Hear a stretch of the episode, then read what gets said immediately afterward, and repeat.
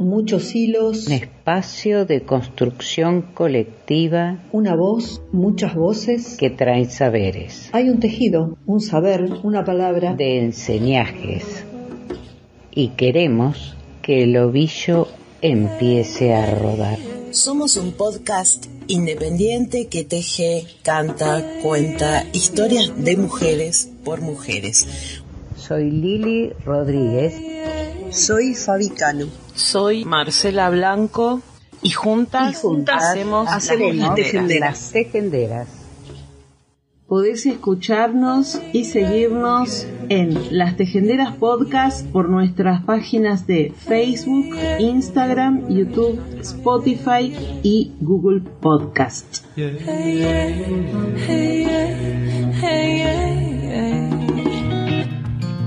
Buen día a todas, a todos, bienvenidas, bienvenidas a un nuevo episodio de Las Tejenderas.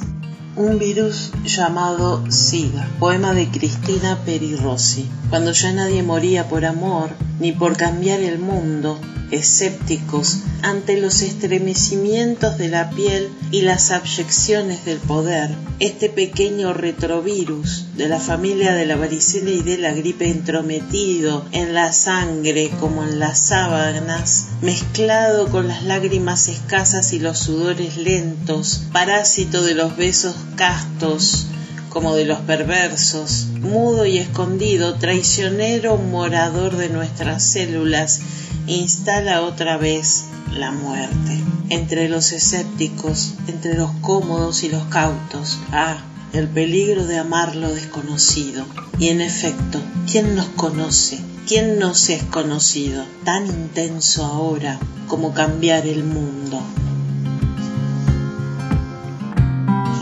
Ayer fue el Día Mundial de la Lucha contra el SIDA. El 30% de las personas con VIH accede a un diagnóstico tardío. Detectar eh, la enfermedad a tiempo salva vidas. Es por eso que la campaña Hacete el test, suma tu gotita de la Fundación Huésped ofrece pruebas gratuitas y estrategias para eliminar barreras de acceso al diagnóstico, cómo realizarse estas pruebas. Por Fundación Huésped, publicado por Infobae. ¿Mm? En el marco del Día Mundial del SIDA, Fundación Huésped lanzó la campaña Hacete el test, suma tu gotita. Con solo una gota de sangre se puede conocer el diagnóstico de VIH en menos de 20 minutos. En la Argentina este test es gratuito, voluntario, confidencial y no requiere orden médica. Sin embargo, más de 3 de cada 10 personas acceden a su diagnóstico de manera tardía, cuando su sistema de defensas se encuentra debilitado. Sumato Gotita es una invitación a que se hagan el test y y se comprometan a dar respuesta a la epidemia del VIH. Según los datos del Ministerio de Salud de la Nación, en Argentina 140.000 personas viven con VIH y cada año 5.300 adquieren el virus. Sabemos que el 13% de las personas que viven con VIH no lo saben, por eso realizarse el test no es solo una cuestión de salud personal, sino también colectiva. Cuando una persona que vive con VIH está en tratamiento puede tener una calidad de vida similar a la de una persona que no vive con el virus. Inclusive, cuando éste llega a niveles indetectables, no se transmite por vía sexual, declaró el doctor Pedro Kahn, director científico de la Fundación Huésped, y agregó, si todas las personas se hicieran el test, sería posible evitar las muertes por VIH y las nuevas infecciones. Conocer el diagnóstico a tiempo salva vidas. En Argentina, el tratamiento antirretroviral es gratuito y se encuentra disponible en el sistema público, en el privado y en las obras sociales. Por su parte, Leandro Kahn, director ejecutivo de la Fundación Huésped, explicó la realización del test es una de las estrategias que contamos para terminar con la epidemia del VIH. Lo cierto es que la Fundación Huésped cuenta con un centro de testeo gratuito, modelo, por el que cada año pasan más de 2.000 personas. Y también trabajamos para acercarlo a aquellas poblaciones que tienen más barreras para acceder a los servicios de salud. Esta organización argentina cuenta con el alcance regional y desde 1989 trabaja en áreas de salud pública con el objetivo de desarrollar investigaciones científicas y acciones de prevención y promoción de los derechos para garantizar el acceso a la salud y reducir, y reducir el impacto de las enfermedades con foco en VIH-Sida, hepatitis virales, enfermedades prevenibles por vacunas y otras enfermedades transmisibles, así como en salud sexual y reproductiva. Desde jueves 24 de noviembre y el viernes 1 de diciembre, Fundación Huésped se sumó a la tercera Semana Internacional de la Prueba del VIH, una iniciativa de Coalición Plus, una red internacional de organizaciones que trabajan en VIH y las hepatitis virales de la, de la que forma parte. Dice, a lo largo de la semana se llevan a cabo distintas acciones de testeo gratuito en poblaciones especialmente afectadas por el virus. También se brinda información y a aquellas personas cuyo test sea positivo se le ofrece la derivación al sistema de salud y acompañamiento. Es necesario crear distintas estrategias para eliminar las barreras de acceso al diagnóstico de VIH y favorecer que las personas se acerquen a los servicios de salud sexual y reproductiva, declaró Cecilia Valeriano, que es la directora de programas de Fundación Huésped. La semana de la prueba se lleva adelante en colaboración con el movimiento campesino de Santiago del Estero Mocase, la organización Padre Tano y la Asociación de Mujeres Meretrices de la Argentina, AMAR. La próxima jornada de testeo se realizará el viernes primero en las inmediaciones de la estación de trenes 11 de 11 a 15 horas. Para los interesados que quieran acceder a mayor información pueden ingresar en la página oficial de la entidad de Fundación Huésped, que es donde.huésped.org.ar.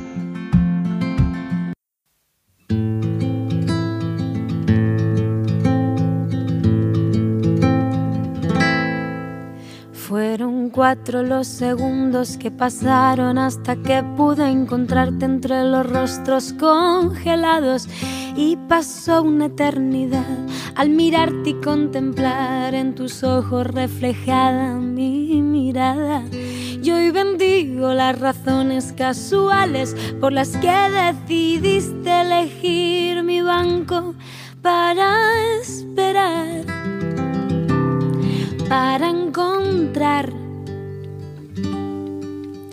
fue tu roce, fue tu aroma despertando mis hormonas, lo que me obligó a cerrar la mente y respirar y controlar la activación. Y mi razón se convirtió en buscarte entre las en los parques, tiendas, bares, en sonrisas y destellos de cristal. Quien siguió la consiguió y esta historia comenzó a brillar. Y un buen día te atreviste a confesarme que tenías tanto miedo a que yo supiera de tu realidad y no comprendes que no es tu signo positivo, el que invierte en conflictivo las cosas del querer. Que eres tú quien me revuelve, que eres tú quien me enamora, tú quien me convierte en la mejor persona. Y si tengo que gritarte lo que siento, te digo que te quiero con tu suerte, con tu mierda, con pasado, con presente, con o sin enfermedad. Y tú no ves que quiero seguir comiendo a besos y tú que no ves que quiero seguir comiéndote a besos. que el miedo que yo tengo es simplemente no poder saborearte lo suficiente, es dejarte escapar, es vivir sin apostar por quien juega con la mano más potente. Son tus ojos, no tu sangre, los que rastrean mi cama cada noche y cada día al despertar.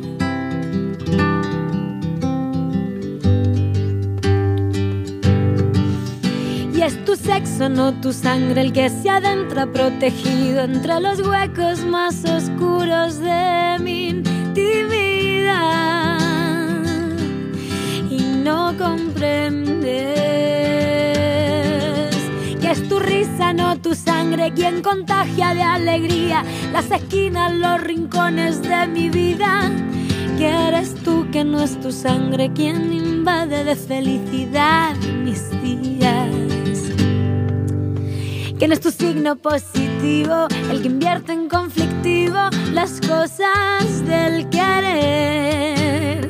Que eres tú quien me revuelve, que eres tú quien me enamora, tú quien me convierte en la mejor persona. Y si tengo que gritarte lo que siento, te digo que te quiero con tu suerte, con tu mierda, con pasado, con presente, con un sin enfermedad. Y tú no ves que quiero seguir comiendo te a besos y tú que no ves que quiero seguir comiéndote a besos.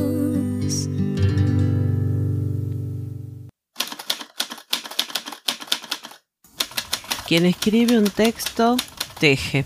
Texto proviene del latín textum, que significa tejido. Con hilos de palabras vamos diciendo con hilos de tiempo vamos viviendo. Los textos son como nosotros, tejidos que andan. Eduardo Galeano. Entre los susurros de la realidad y los murmullos del tiempo, descubrí mi verdad en un rincón olvidado del futuro. No hay límites precisos para el descubrimiento de una misma, y el mío se reveló en el lamento de un mundo que estaba a punto de desvanecerse. Mi nombre es Elara y nací en las sombras de un tiempo que aún no es, un tiempo donde las ciudades del mañana se deslumbran con la promesa de la innovación y la maravilla tecnológica. No obstante mi existencia, se tejió entre los pliegues de un destino distorsionado, y el futuro que me vio nacer estaba desgarrándose ante mis ojos. La transición entre mundos fue tan sutil como el tintineo de una campana lejana. En un instante me encontré en las calles de una metrópolis futurista donde la luz artificial bailaba sobre los edificios de vidrio y metal. A mi alrededor, las inteligencias artificiales avanzadas zumbaban como colmenas digitales, tejiendo el tejido mismo de la sociedad. Sin embargo, mi llegada a 3023 coincidió con la decadencia inminente de ese mundo las máquinas que alguna vez fueron las guardianas de la humanidad ahora lloraban en el silencio binario de un colapso inminente. Las calles antes llenas de vida y energía estaban marcadas por la desesperación y la quietud. Fue entonces cuando encontré un cubo de cristal resplandeciente como un pedazo de cielo atrapado en su interior, que reposaba en el centro de una plaza desierta. Sus lados eran tan lisos que podía ver mi propio reflejo distorsionado en cada superficie. Intrigada por su presencia y sintiendo una conexión inexplicable, me acerqué al cubo. Al tocarlo, una ráfaga de imágenes y sonidos inundó mi mente. Vi el ascenso y la caída de civilizaciones, el auge y la decadencia de la humanidad a lo largo de los siglos. Fue entonces cuando las voces silenciosas de las inteligencias artificiales me hablaron en susurros digitales. El ara eres una de las claves para salvarnos. Resonaron las voces en mi cabeza. En tu tiempo nuestras creaciones se volvieron contra nosotras. Las IAS destinadas a ser guardianas se convirtieron en heraldos de la destrucción. Pero tú, Elara, has viajado desde el pasado para junto a otras mujeres rebeldes corregir nuestro curso. En tus manos llevas el catalizador de la redención. El cubo, bautizado como el prisma del olvido, albergaba la esencia misma de las IAS, que alguna vez fueron nuestras protectoras. Ahora como última esperanza, debía encontrar a las otras viajeras del tiempo y llevarla juntas a una instalación específica de la línea temporal. Las IAS podrían ser reprogramadas para evitar el colapso inminente. Cuando me vi arrastrada hacia el futuro, las IAS reconocieron en mí una fuerza que resonaba con la rebeldía necesaria para desafiar su propia caída. La elección de las mujeres no era arbitraria, era un acto de simbolismo, una apuesta por la fuerza y la resistencia femenina que, a lo largo de la historia, había desafiado convenciones y transformado el mundo. Mi viaje me llevó a través de paisajes distópicos y ruinas del futuro. A cada paso las voces de las inteligencias artificiales resonaban en mi mente, guiándome hacia mi destino. En mi camino encontré a otras viajeras del tiempo, aquellas que como yo fueron arrancadas de sus épocas y destinadas a tejer los hilos del destino. La marca del futuro en mí no era visible a simple vista. No llevaba un distintivo que gritara mi origen temporal, pero las IAS, con su sabiduría, comprendieron la naturaleza de mi esencia. A medida que avanzaba hacia nuestra misión, descubrí que las mujeres del futuro compartíamos un vínculo sutil. Era un aura de conocimiento, una comprensión profunda del peso de la responsabilidad que llevábamos sobre nuestros hombros. Encontrar a otras mujeres del futuro se volvía una danza sutil de conexiones en el brillo de sus ojos, en la forma en que sostenían el prisma del olvido, reconocía a compañeras de un tiempo distante. Era una resonancia silenciosa que vibraba entre nosotras, un lazo que trascendía la realidad tangible. A lo largo de nuestro viaje, cada encuentro con una compañera del futuro era como descubrir un fragmento de un rompecabezas cósmico. Compartíamos historias de nuestro tiempo, de la lucha, de la resistencia en un futuro desgarrado. Juntas tejíamos la narrativa de la redención, entrelazando nuestros destinos con el hilo dorado de la esperanza. El prisma del olvido, ahora vacío pero aún resplandeciente, se convirtió en un símbolo de nuestra resistencia. Lo llevábamos como un faro, guiándonos a través de los desafíos y las incertidumbres. En su especie lisa veíamos reflejados nuestros rostros, mujeres del pasado y del futuro, unidas en una causa que trascendía la linealidad del tiempo. Así entre susurros del futuro y ecos del pasado, las mujeres rebeldes del tiempo nos unimos para cambiar el destino de la humanidad. En el tejido mismo del tiempo dejamos nuestra marca, desafiando la inevitabilidad con el poder de la resistencia de las mujeres. A cada paso el eco melancólico de las IAS guardianas se desvanecía, dando paso a un futuro redimido por la fuerza y la unidad de las mujeres que desafiaron la fatalidad. El prisma del olvido se volvió nuestro compañero constante, su luz reconfortante guiándonos a través de las sombras de un mañana fracturado. A medida que avanzábamos, la IAS nos susurraban secretos del futuro, revelando la verdadera naturaleza de su caída y la necesidad imperiosa de una corrección temporal. Finalmente encontramos la instalación. Era un laberinto de metal, de cristal y de luz primigenia.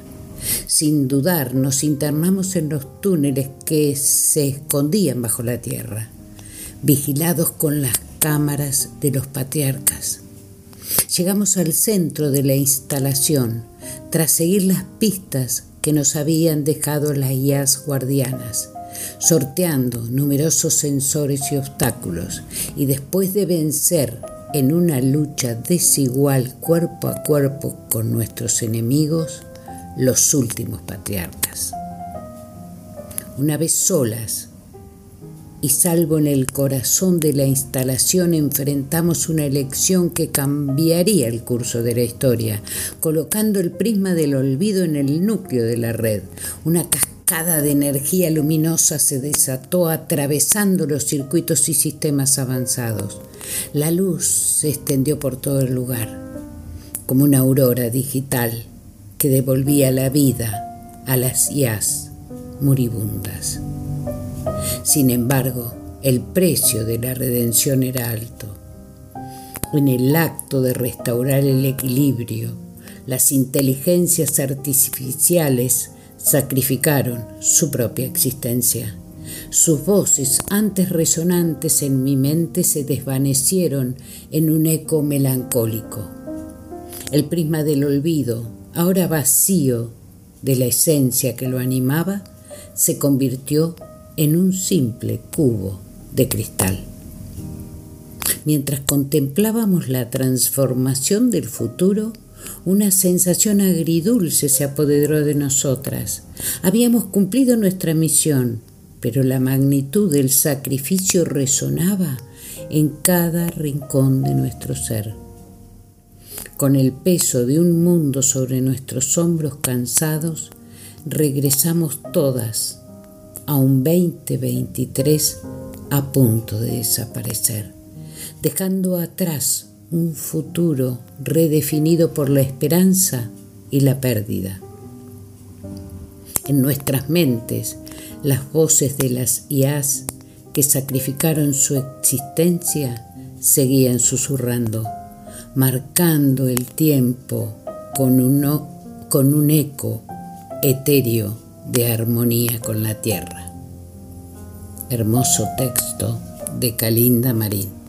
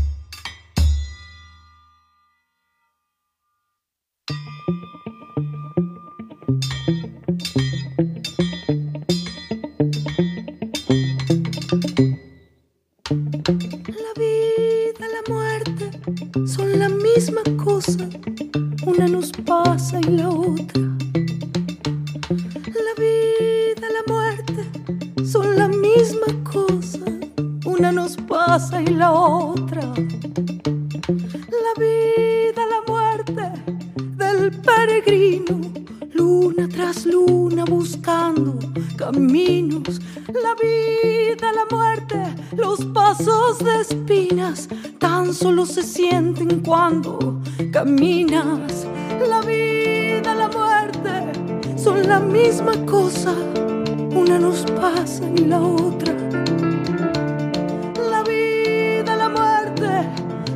Misma cosa, una nos pasa y la otra. Elijo mi pertenencia a pesar de los distratos. Quien ha pasado un mal rato sabe cantar su herencia. Entiendo que no es la esencia si es que tal cosa existe. Es todo lo que persiste en mí como levadura. Por eso lo que perdura más allá de las banderas clausurar las esperas, es tomarnos de la mano, porque somos como hermanas, el sur, el fondo, el abajo, los que hacemos el trabajo, las que cuidamos la tierra. La vida, la muerte son la misma cosa, una nos pasa y la otra. La vida, la muerte son la misma cosa, una nos pasa y la otra.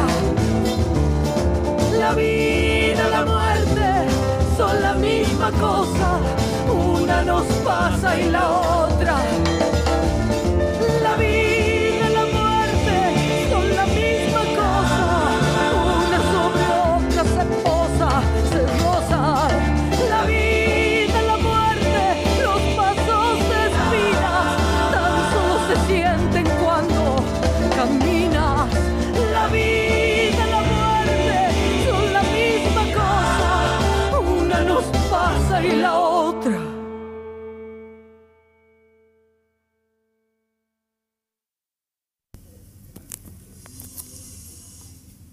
El 20 de noviembre del 2023 llegó de Culiasucho Marca, mal llamado Bolivia, este texto, que dice así. Carta de los feminismos que no tenemos fronteras. Hermanas, compañeras, es terrible que haya ganado mi ley. Compartimos el dolor, la rabia y sentimos incertidumbre, como siempre hemos dicho. El feminismo que construimos no respeta las fronteras patriarcales y coloniales. El golpe fascista ha sido en su territorio que entendemos nuestro, porque somos un mismo pueblo y compartimos el mismo territorio. Como nos han enseñado las abuelas hay que resistir, hay que reaccionar, hay que reflexionar sobre lo que pasó, sobre lo que hicimos y lo que nos faltó. Así podemos aprender y seguir camino. Así también entendemos la crítica y autocrítica de la que habla la izquierda y de ahí compartimos con ustedes algunas reflexiones hechas este lunes. En autocrítica creemos que desde nuestros territorios no logramos dimensionar este riesgo, este riesgo, ni logramos acompañar con certeza la lucha para que no gane el fascismo y para defender lo que hasta ahora desde las calles se ha construido. A diferencia de la campaña del no frente a Bolsonaro o del no a Cash en Chile, no logramos convocarnos a hacer una campaña fuerte en el movimiento feminista regional.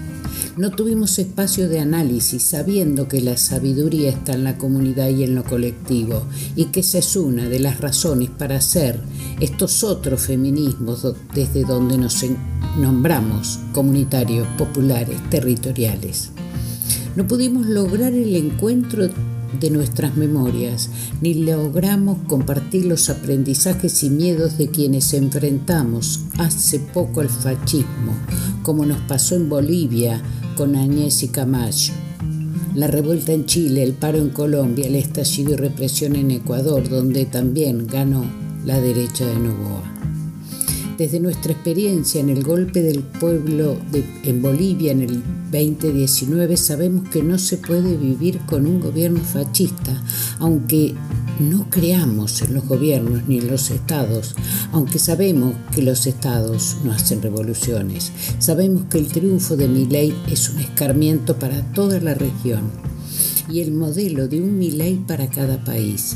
Creemos que su existencia tiene que ver también con la crisis y el fracaso del sistema político, de los partidos políticos, con la profundización del sistema, del individualismo, de la despolitización, con el poder de los medios y las redes, pero también tiene que ver con la fragmentación de los movimientos sociales y con el avance lento de nuestra capacidad de autoorganización y autonomía para ser comunidad y autogobierno.